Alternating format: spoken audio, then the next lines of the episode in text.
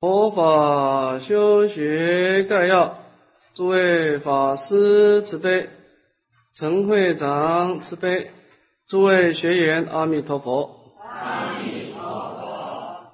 请大家打开讲义第九十七面，我们看几六智慧度。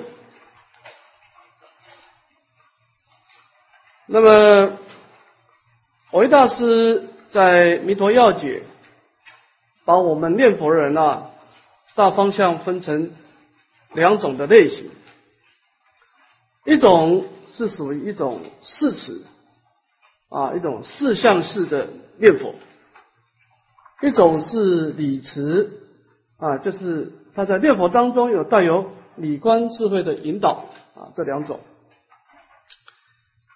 我们刚开始念佛啊，一般人在接触净土法门呐，都是先修四持的。四持它的特点就是我们依此一念的信仰。我们刚开始会相信啊，阿弥陀佛的功德是无所不在的，我们也相信阿弥陀佛他一定可以救拔我们。所以我们的心跟佛号接触的时候呢。那一念信仰的善念啊，就创造一种啊念佛的力量出来。当然，这个时候内心当中没有关照的智慧，就会产生两种过失。第一个，我们所念的佛号不得坚固，信仰式的修学，你的心。是完全寄托在你一念的妄想的情绪，因为你对妄想没有调伏力，没有调伏力，你就只好夹带妄想来念佛。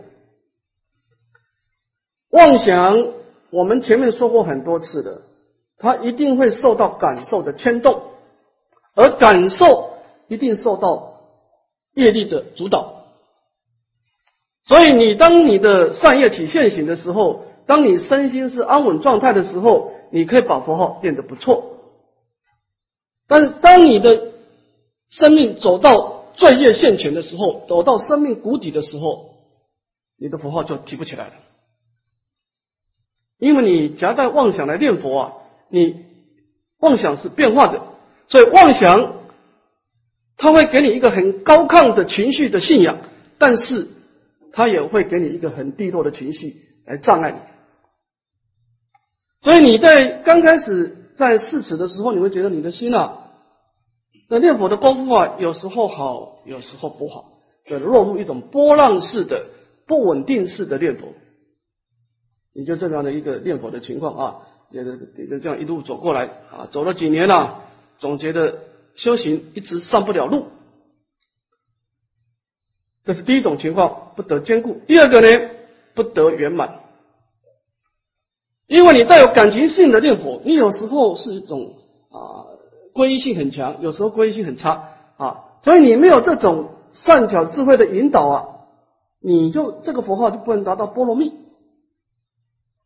啊。你的所念的佛号在本质方面都是生灭性的、有漏性的啊，少数偶尔的跟道心相应、跟菩提相应、跟净土相应。啊，所以你的佛号变成质量太差了，没有波罗蜜的力量，没有智慧引导，就是这种两种过失啊，不得坚固，不得圆满。所以，当我们从一种信仰式的念佛啊啊，带有感情妄想的念佛，你就开始提升到一种啊，除了信仰以外啊，多了一份的智慧的关照啊，带有理观性的念佛。这个我们就是所谓的善根式的念佛。善根式的念佛，你除了在妄想的当当中啊，你可以调伏妄想，你可以引导妄想，让我们所有的佛号更为坚固、更为圆满。那么，这种信仰式的念佛跟智慧引导式的念佛，佛陀在经典当中讲出一个譬喻来加以说明，这有什么差别呢？佛陀说啊，在恒河的一边啊，有两个牧牛人，他们各自领着一群的牛啊啊在吃草。时间久了以后呢，这边的草啊也吃的差不多了，这两个人就商量了，我们应该把牛群啊赶到恒河的另一边去，那边有更加的新鲜的啊肥美的草啊，来继续的攻击这个牛群。那么第一组人呢，他在把牛冲过恒河的过程当中啊，他是没有善巧的，他就拿着牛鞭啊，就一路的打那个牛。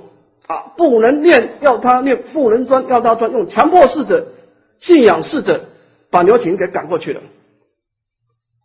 但是，毕竟牛是不会游泳的，所以在这个当中呢，绝大部分的牛都在恒河当中陷入水中死掉了，只有少数的牛强壮的牛到达了对岸。这是第一种情况。第二个牧牛人呢，他是有智慧的善巧，他呢首先在恒河当中找到一个最最短的距离，把牛分成三类：强壮的牛、中等的牛跟最虚弱的牛。他把强壮的牛放在前面，那么稍微用鞭子打一下，这个强壮的牛一下子就冲过恒河了。那么这个这样的一种第二种。中等的牛看到强壮的牛过去，他受到鼓励啊，你看前面都过去了，那么他也就顺势的就很快的就一鼓作气，哦，中等的牛也全部过去了。那么这个时候绝大部分的牛都过去了，就在对岸呼喊了。这个时候这些这些传统的牛讲说这个输人不输阵啊，就赶紧的提起自己的愿力啊，最后这些强壮的牛也一鼓作气。也全部过去了。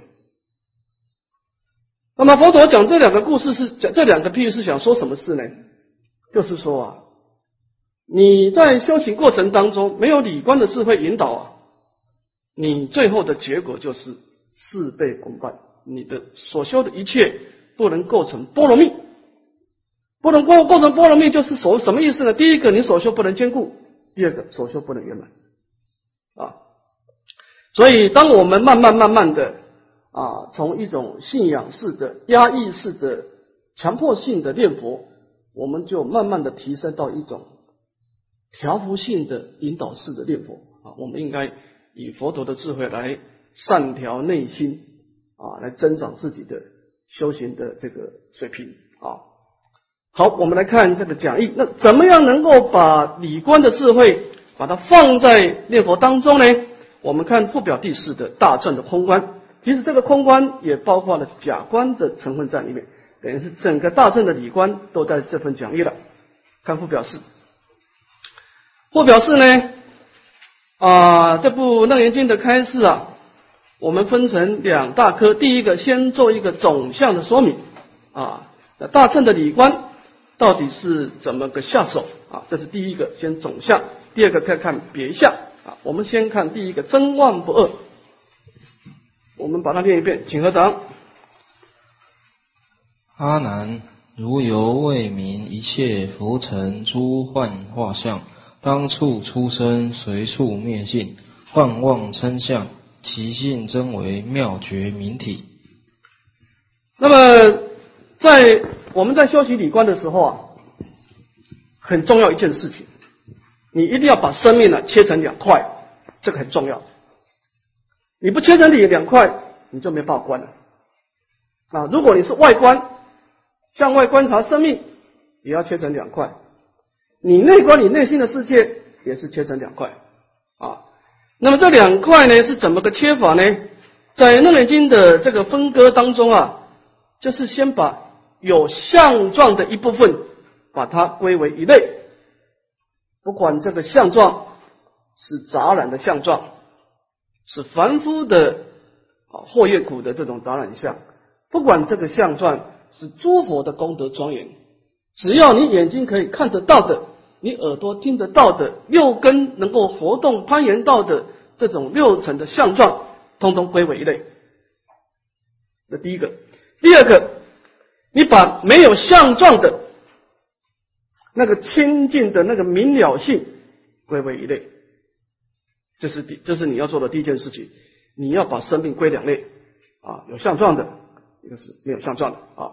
好，你有这个概念了，我们就可以来看看这个这两个有什么差别哈。首先，我们看看有相状的生命现象啊，是浮沉诸幻化相，它是浮啊，它是这是漂浮在空中啊，它是变来变去的。第二个沉，这个沉就是有一种染污干扰啊，它会干扰我们内心的这种虚妄的相状。这个相状呢，它有两个特点：第一个，当处出生，随处灭尽。当业力成熟的时候，它就显现出来了啊。你可能出现快乐的相状啊，也可能出现痛苦的相状哈。当业力完全释放完毕的时候，它要就秘之了不可得，它又从生命当中消失掉。所以我们可以知道，凡是相状的东西，它一定会变化，因为它受了业力的主导啊，这是第一个啊。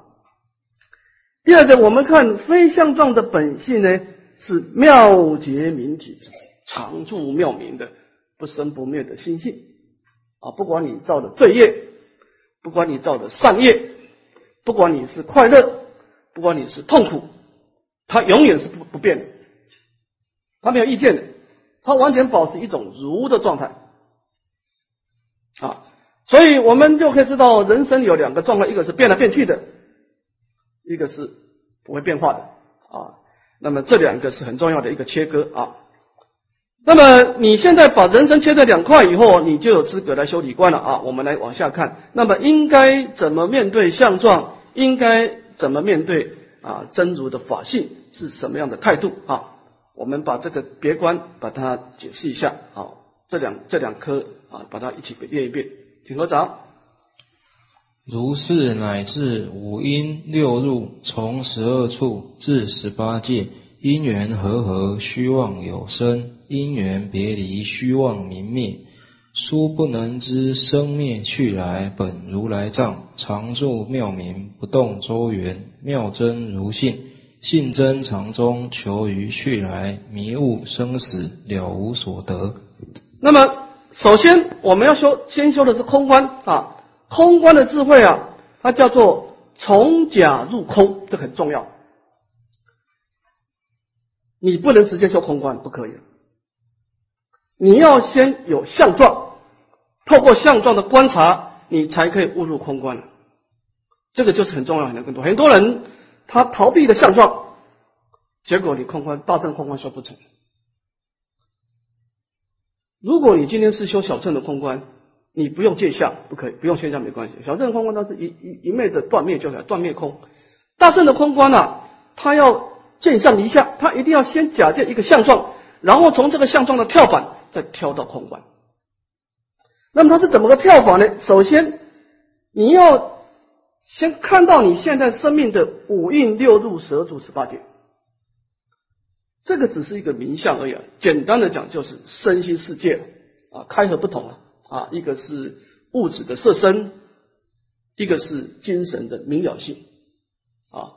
那么我们的身心世界啊，是业力变现的，它是会变化的。所以你要先面对你的身心世界啊，观察它是怎么样呢？因缘和合，希望有生；因缘别离，希望泯灭。我们的生命呢，没有开始，也没有结果，因为它开始是莫名其妙的开始。那个经就是这样讲：生命是无中生有的。啊，不是说 A 去创造 B 的，不是。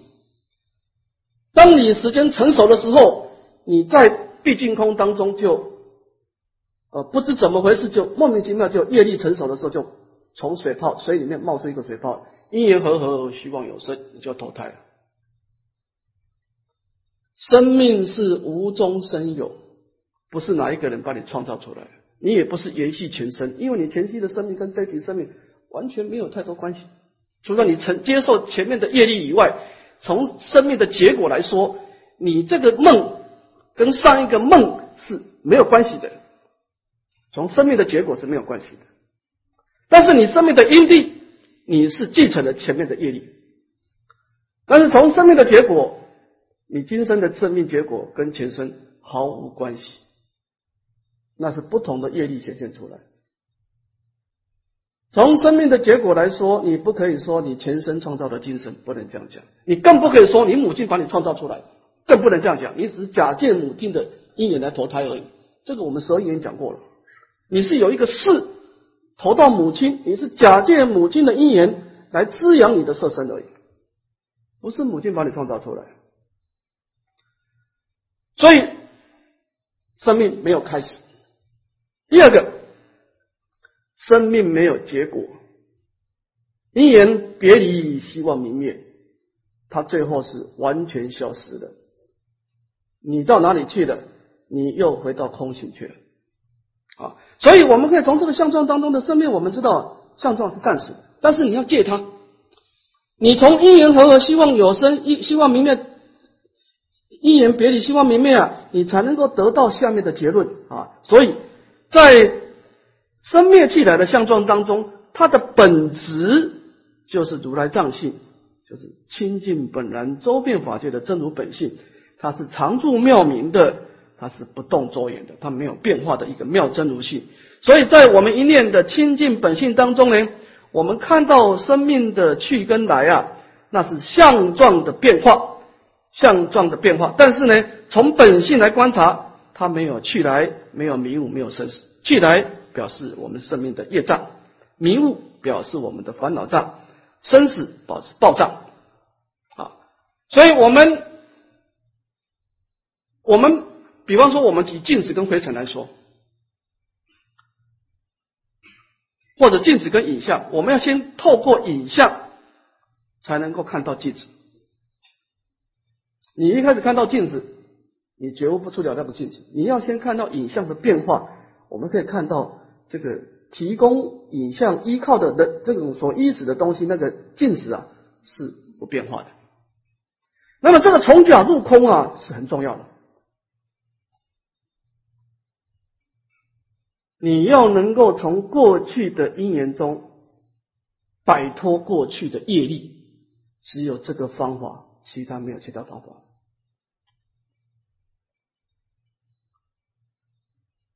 这个地方古人讲出一个譬喻啊，这个譬喻非常好，它是一种人生的背包来做一个譬喻。这什么叫摆脱过去的业力？我们每一个人都背了一个背包，在人生的道路走啊。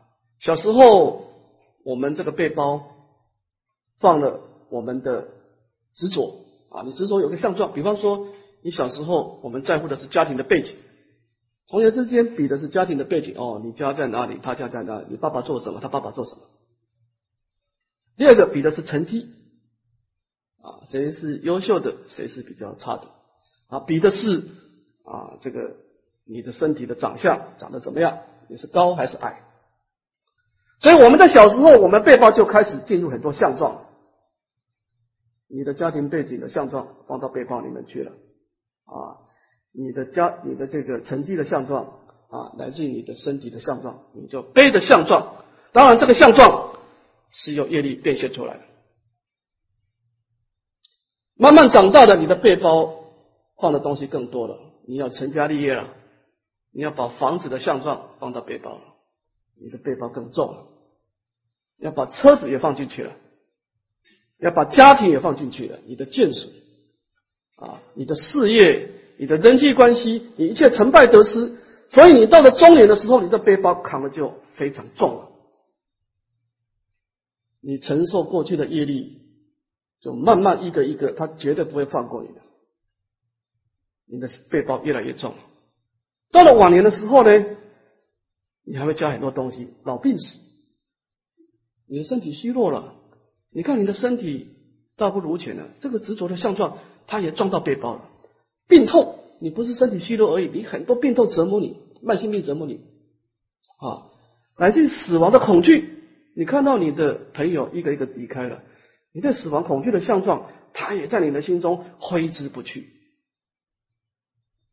所以，我们一个人人生的背包从小到大是不断的增长，就是你心中啊背了太多的相状，这个相状都是过去的重大的业力显现出来，加上你的执着，就变成你人生的背包。现在我们逆向思考一下，有没有可能把背包里面的东西拿出来？有没有可能？啊，先把房子拿出，把从背包里面拿出来，把车子的相状拿出来，把家庭的因素拿出来，把人际关系的因素拿出来，乃至于把老病死的这种相状拿出来，甚至我们有没有可能把背包完全放下，轻松的去面对未来？有没有可能？就是我们。从过去的业力而来，所以我们背包装满了东西。这个东西装什么，不是你说了算，因为万般皆是业，半点不由人。它会装变变现很多很多的相状。当然，你一般人就是照单全收，爱取嘛。你业力丢什么，我就把它往背包里面塞了。但是，我们有没有可能把过去的业力所变现的这种背包，把它放下来？有没有可能？就是空观的智慧啊，何其自信本质清净。所以佛陀要我们呢，从假入空啊，就是你看到生命的变化，你要看到那个背后不变化的本性，而意念那个不变化的本性，叫做离相清净。空观的智慧是我们修行的一个很重要的一个成败的关键，就是。关键到一个人，他是不是可以成功的从过去的背包当中走出来，放下过去的背包？你扛着沉重的背包，你今生是做不了什么事，干不了什么实事的。你念佛也没有力量，你菩提心也发不起来，因为你的心太沉重。你自己那么多相状，你怎么去创造未来呢？所以，当我们在所谓的规划未来、设定目标、去积极思想的时候，你要做的一件事情，请你放下你生命的背包，它跟你没有关系的。它既然是生命，就让它由它去吧。啊，不管你今生是好是坏，这个相状，你试着把它放下来。啊，如今放下，何等自在！啊二十年来，你背着背包，你现在如今放下，把它放下来，放下生命的背包，就是从角度空观。不管你的过去你过得怎么样，你不要再回忆过去了，把相状彻底放下。好，所以这个站在本来无一物的角度来面对人生，是来面对意义很重要，就是你本来就没有嘛。啊，所以你到最后，这个只是一个生命的一个假象嘛，来你随他来，去随他去。所以从角度空观，它的最重要好处就是说，我们一定要承受业力，但是你不能把业力转成业障。诸位，业力不一定会形成障碍，不一定。承受业力，我们别无选择，变成障碍。是你自找的。理论上来说，人生只有快乐跟痛苦，不应该形成障碍。业力会让我哭，业力会让我痛快乐，那是一时的情绪，那过了就好。但是你把一时的苦乐转成内心的障碍，这个就是我们心理素质不够了，是我们自己的取着。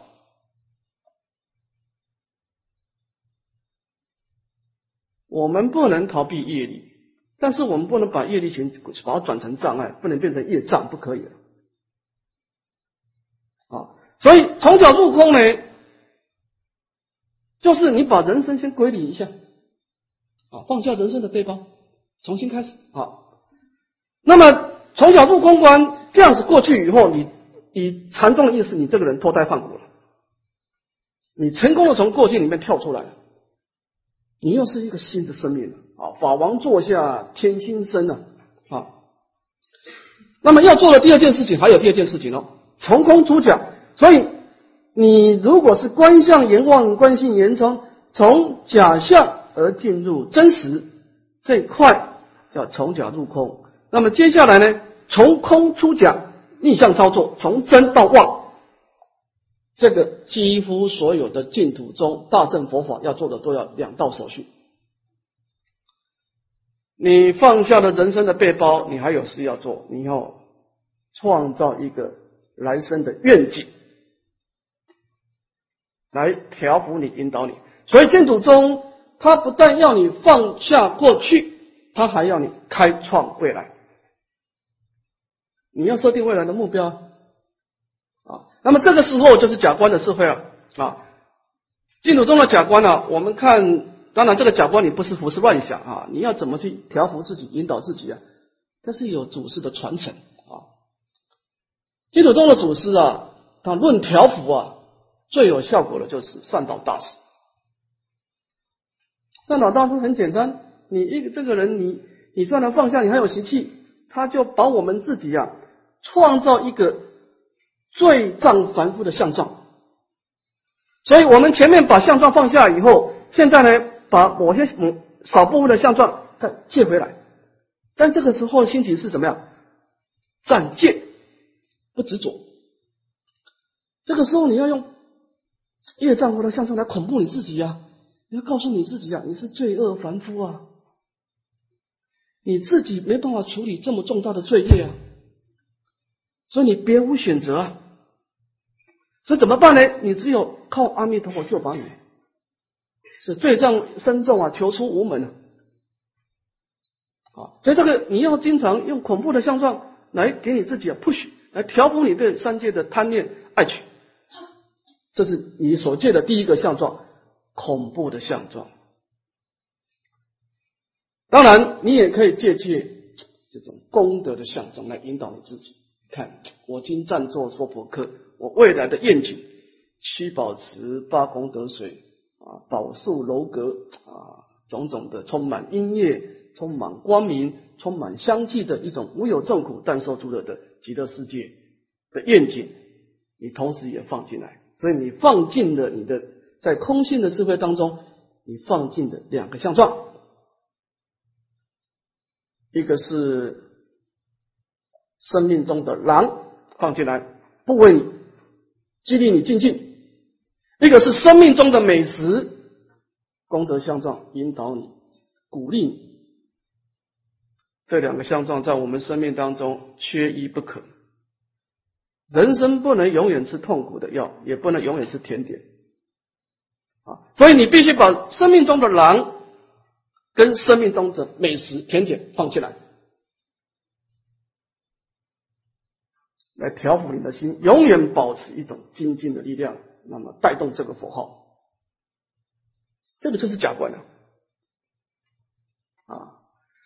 那么你这个就是先把生命归零啊，先把心带回家啊，先从假入空，然后从空出假啊，调伏力、引导力，慢慢慢慢的，你的心啊就能够慢慢慢慢的达到顺从本愿。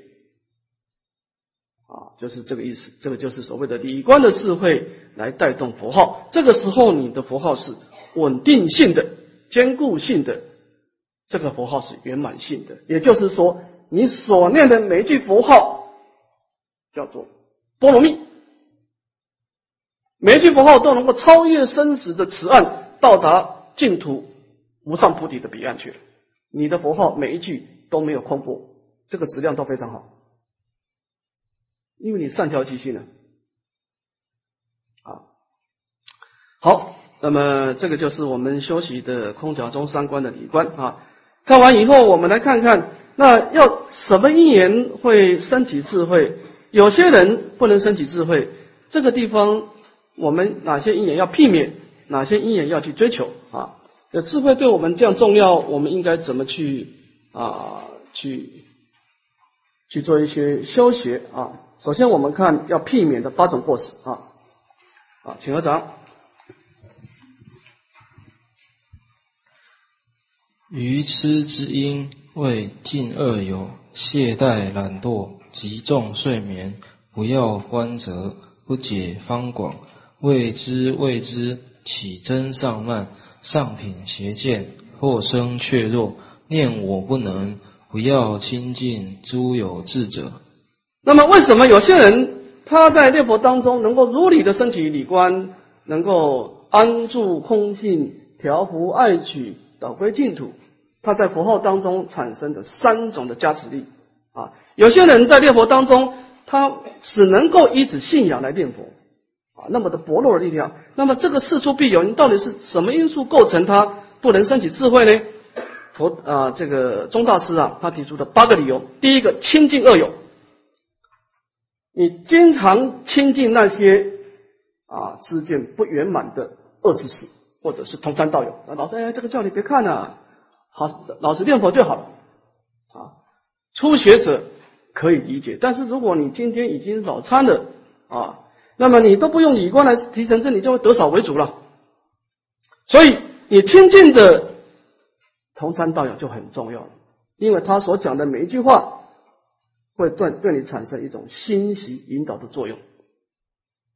啊，你你你认识的朋友十个里面有九个都不学教理的，你就没办法学教理了，因为他释放的磁场就是这样的磁场。啊，这是第一个外在环境对你的误导。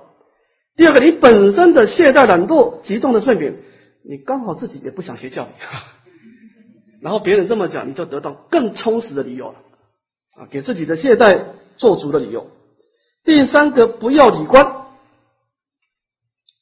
有些人的第六意识啊，以古人说非常懒惰，他不喜欢起观，因为你修持很舒服嘛，你说一度念佛，心意佛，专心安住，心意佛很极静嘛，极静会有一种乐受。虽然你没有成就禅定，它也有相应的乐受，会让你很极静、很舒服啊。但是你修观，相对你要提起精神，你要观察三界的苦，观察极乐世界的快乐，来调伏你、引导你，是要用一点心思的。那如果你不觉得这个重要的话，人总是好逸恶劳，就这样就好了呗。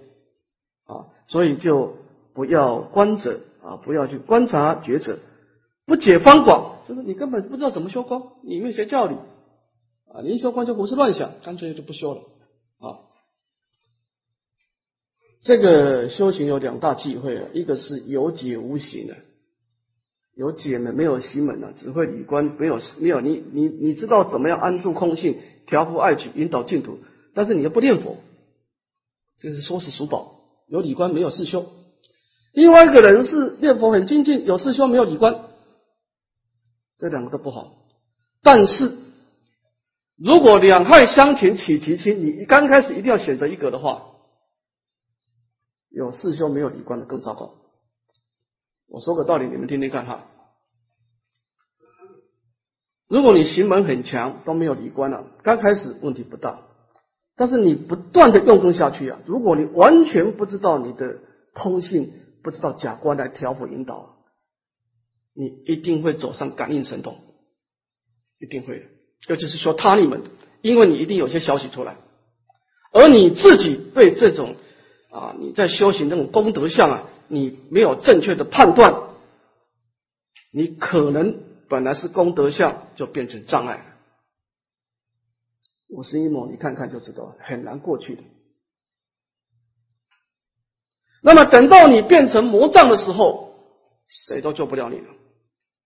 诸位，我要提醒你。修行产生的障碍是无救的，佛陀可能就救不了你，因为你自己要你自己去产生邪见，这就是为什么佛陀出世的时候，那些外道佛陀拿他一点办法都没有。你活在你自己的颠倒妄想，谁叫你？谁有办法把你救出来呢？你比一张白纸都糟糕啊！从楞严经的角度啊，你要么你就不要修行。你还有机会，你要么就一次把它做好，你就正确的走上正确的道路。你不要在修行当中误入歧途，这个是最糟糕的、最冤枉的、最冤枉。因为这个时候谁都救不了你了，你未来堕入到外道种性、邪魔种性。你要经过很长时间的痛苦，出来以后，把这个罪业、把妄想洗得干干净净的，再重新接触佛法，这当中你不知道受了多少冤枉的痛苦。所以，你如果说你没有正知正见，我的建议你宁可不要修行，因为你懈怠也就没有什么事情。但是你一旦精进，你这个车子开得快，你的方向引导就更重要了。修行你可以慢，但是不能错，因为你错就没有没有人没有人可以救你了。这当今社会没有人可以救你了啊！所以理观有理观没有事修，所以这个人虽然不好，但是起码他不会出什么大差错，至少他自见是正确的啊。他没有念佛，他到不了金身不往生，但是他的善根还在，他来生还有机会。你没有理观，你把来生的机会也都没了。你来生不信三宝，堕入外道种姓的，就糟糕了啊！所以说，这个不解方管，不要观则啊，就很可能会创造这种心外求法、感应神通的过失啊。未知未知起真三慢，前面是懈怠懒惰，这个地方是高慢心啊，就是。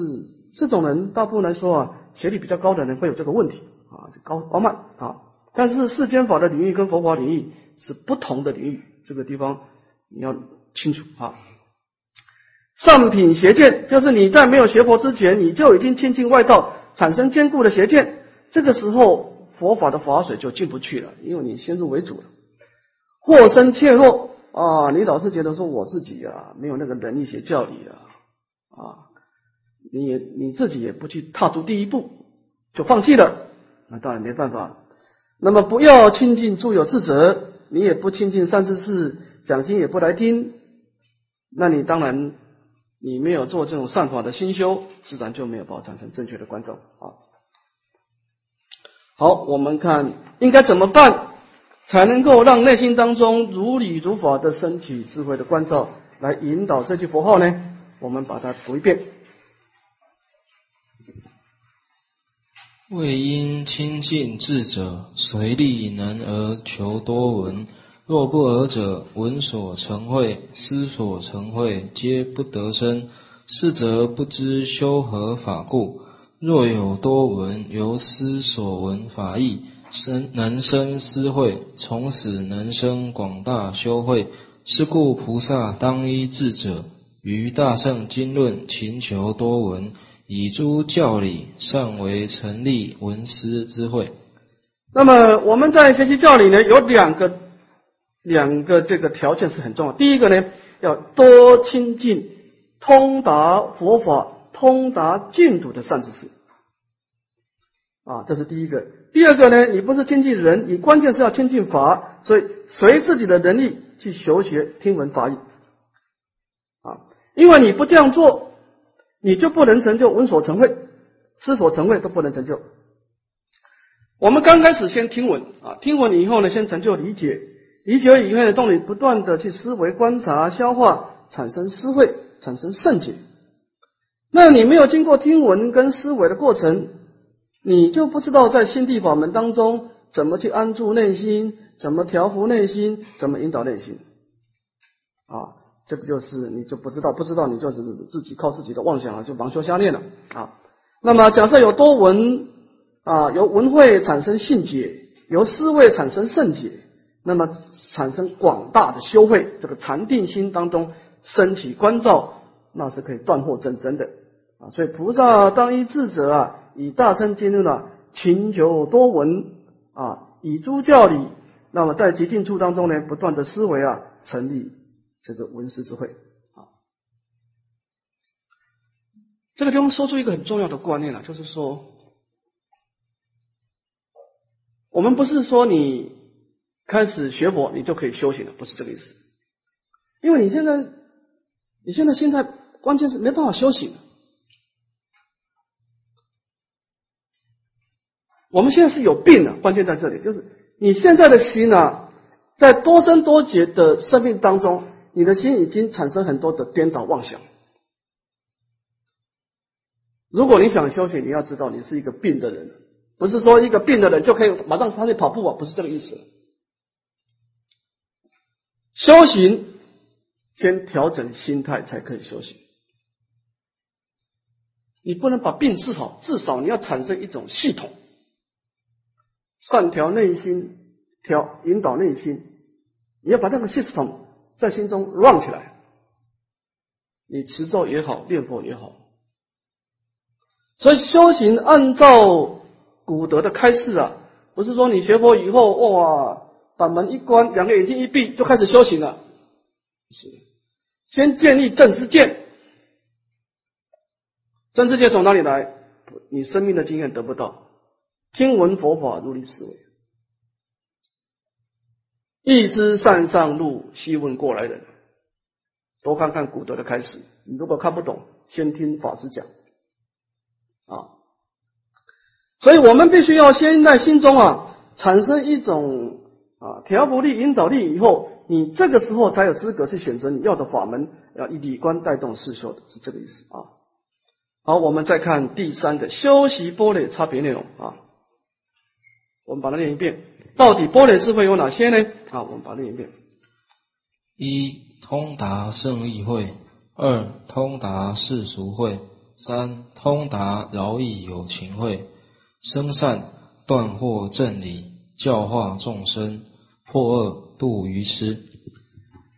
那么从大圣这个地方是从大圣的，这个地方不从净土啊。大圣的角度啊，我们的智慧有三个，第一个是通达圣意会，这个就是我空法空的智慧，我们经常的意念。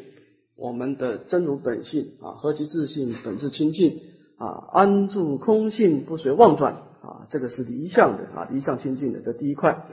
那么第二、第三都是假观啊，假观的第一个通达世俗会，这个通达世俗会啊，是在自调这个法门，你要怎么去自调调整自己啊？啊，你如果说是属于比较。没有信、没有信信心的，比较悲观的，你多用鼓励的方式来鼓励自己啊！你这个人太高慢，往往高估自己，你就要多想想，你是罪障反复。反正调整自己只有一个原则，叫做中道平衡。中道平衡，你太过自信的人，你最好想想，你有很多罪业没有忏忏干净。你太过没有自信的人，多多鼓励你自己，你未来有很多功德等着你。只要你不放弃，你就可以做到。好，所以这个通达四十会呢，就是你要知道假观里面有些东西是要调伏的，什么时候是引导的啊？你要能够用的恰到好处啊，这个是第一个怎么自调。第二个怎么调它啊？通达饶有情会，这个是很难的。这个第三块善巧方便。怎么去帮助众生调伏他、引导他？啊，这个通达有情会，我们讲出一个譬喻来说明啊。这个在齐国啊，春秋战国时代，齐景公，齐景公这个人啊，他没什么本事，又很喜欢享受啊，但是呢，他有一个很好的这个宰相，叫做晏婴，他善能调伏，善能引导齐景公。那么他呢？他怎么去帮助齐景公呢？因为做皇帝的人啊，你你用劝谏的没有用，因为你一劝谏就产生对立了。他认为说你是听我的啊，不是我听你的。那么这个晏婴怎么办呢？他怎么去引导这个齐景公呢？他就在民间了，因为在古的时候啊，在齐朝的齐景公的时候啊，民间有一个传言啊，叫做田氏代子。就是总有一天呢，这个田氏家族啊，是齐朝齐国那个时候一个很很有名的一个世代或者大家族啊，总有一天田氏啊会取代齐王而做皇帝。那么这个时候呢，有一天上朝的时候啊，这个原因就是跟皇皇跟齐景公说啊，我昨天呢做了一个梦，他说我的梦境呢一般都会灵验的，我梦到啊，我们齐国啊。果然被田氏家族取代了。国王呢，你被送到了断头台去了。这齐景公一听，哎呀，不得了啊！这是真的吗？他说：“我的梦境很清楚，真的是这样做的。”那么这个时候，齐景公就紧张，那怎么办呢？他说：“这个梦境呢，还没有出现之前，你还有努力的空间。你要啊，施恩于民，减少赋税，好好多照顾老百姓，让这个梦境呢不要出现。好。”那么他这个时候，这个齐景公看到这个梦境啊，他就害怕了，不敢太放逸了啊，呃，多一点时间去关怀众生啊，去减少众生的这个赋税。那么这个梦境当然一下子在朝廷讨论完以后就传出去啊，田氏家族也知道。田氏家族本来就有企图心，本来就招兵买马，得到这个梦境以后得到鼓励啊，他对老百姓更好了，就把仓库打开了，施舍很多的饮食。既然他有希望了，他就不需要篡位了嘛，何何必留下骂名呢？对不对？这个是迟早的事情嘛。他干脆就顺势而为，就笼络人心，做一些施恩的人。那慢慢慢慢，晏婴啊，年纪大要死掉之前啊，齐景公很紧张啊，因为他唯一的依靠，就抓着晏婴的手说：“啊，你之前做那个梦是真的假的？”晏婴说：“这个梦是假的，我骗你的。”他说：“你为什么要骗我呢？”他说：“我创造这个梦境呢，有两个效果。第一个，对你的放逸，齐景公的放逸产生调伏的作用，让你不敢放逸。”让田氏家族得到善巧的引导，他财大势大，引导他往善的地方走。他说：“我做到一个梦，创一个梦境，一个假象、假观出来，假象出来，调伏齐王，引导田氏，我何乐而不为？”这菩萨就是这样子，善于利用一切法的假名、假象、假用。虽然这个相状是不真实的。但是凡夫的心，他也只能够在相状活动，因为离开了相状，他都没法活动了啊。所以这个假观就是啊，你要怎么样借假修真？你把他的心趋向于净土，趋向于菩提，它就是真。虽然过程是假，但是谁不是从过程的假里面去达到真呢？我们不能直接记录真的，你每一个人都要经过船到彼岸的。虽然这个船不是彼岸，但是过程就必须要靠这个假象的船才能够去向彼岸。啊，好，那么也就是说啊，这个佛教呢有气理性跟气机性，你不能完全讲说哦，这个的气不气理，它有气机的一块，它有善巧的一块，只要这个气机性能够引导一个人去向于真理。这个契机性也可以成立，上契诸佛实相之理，同时你要考考虑到你创造这个相状适不适合它的根基。好，我们休息十分钟。